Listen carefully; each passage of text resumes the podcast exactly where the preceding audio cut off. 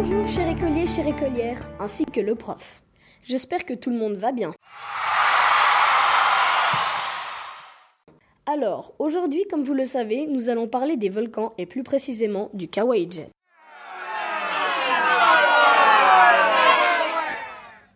Mais allez, un peu plus d'encouragement. Alors, let's go Le Kawaii se situe en Indonésie, sur l'île de Java. Il se situe à proximité de la limite entre la plaque eurasiatique et indo-australienne. Il mesure 2386 mètres et il fait partie du massif Ijen. Sa dernière éruption était le 15 août 2002.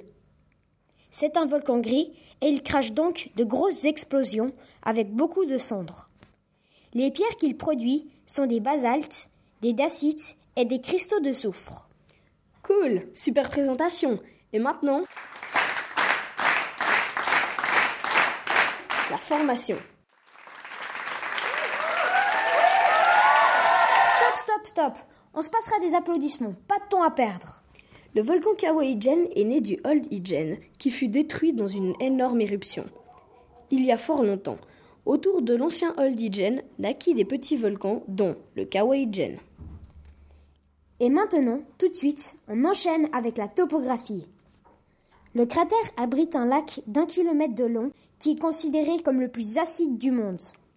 Ce lac est de couleur turquoise clair. Il se trouve près d'un trou qui produit du soufre. D'ailleurs, en parlant du soufre, n'oublions pas qu'il sort sous forme de vapeur et se cristallise lors du contact avec l'air. De plus, pour optimiser la fabrication de soufre, des tuyaux en métal placés par l'homme relâchent de la vapeur d'eau dans ce trou pour refroidir plus rapidement le soufre, ce qui facilite la cristallisation. Mais que fait-on donc avec tout ce soufre et comment le récupère-t-on? L'homme utilise la production de soufre depuis des décennies. Des ouvriers chargés de deux paniers descendent dans le cratère et vont y récupérer du soufre. Puis ils doivent remonter le cratère avec plusieurs dizaines de kilos sur le dos. Et enfin, dans l'usine, il est utilisé pour la fabrication de cosmétiques, de soins du corps et de bijouterie. Et pour conclure, n'oublions pas que le volcan Kawaïjen est la principale source de revenus touristiques de l'île de Java. Merci à tous et à toutes d'avoir été attentifs. Et j'espère que ça vous aura donné envie d'aller là-bas en vacances.